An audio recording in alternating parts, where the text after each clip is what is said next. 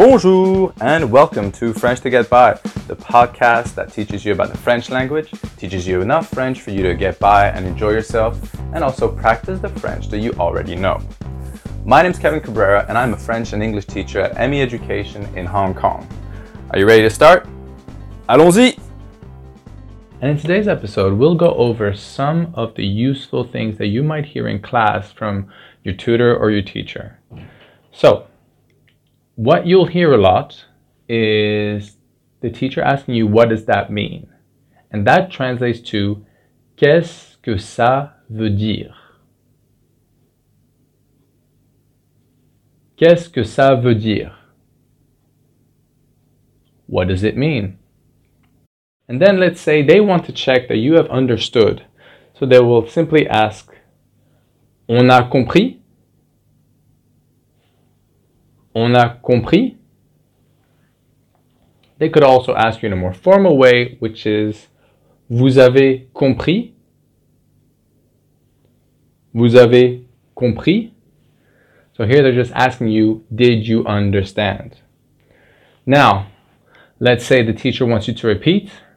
Now you'll hear Allez, on répète.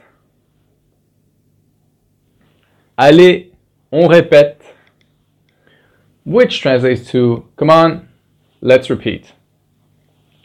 Now, what happens a lot in classes, uh, students tend to reply in English, and the thing is, we want you to use the French language as much as possible. So you will be kindly reminded to answer in French by hearing Et maintenant, en français. Et maintenant, en français which translates to and now in French. And finally, the last thing they could ask of you is to use the alphabet and spell everything in French, of course. So you will hear Épelez, s'il vous plaît. Épelez, s'il vous plaît. Which translates to spell, please. So I'll do a quick recap if your teacher wants to know if you can explain what a word means, they will say Et qu'est-ce que ça veut dire? They want to know if you've understood, there's two ways of them to asking that question. They will say On a compris or Vous avez compris. Now, if the teacher wants you to repeat, they'll simply say Allez, on répète.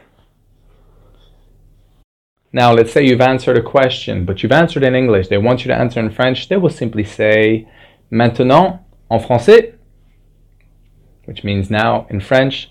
And finally, they want you to spell a word using the French alphabet, and they'll say épelez, s'il vous plaît.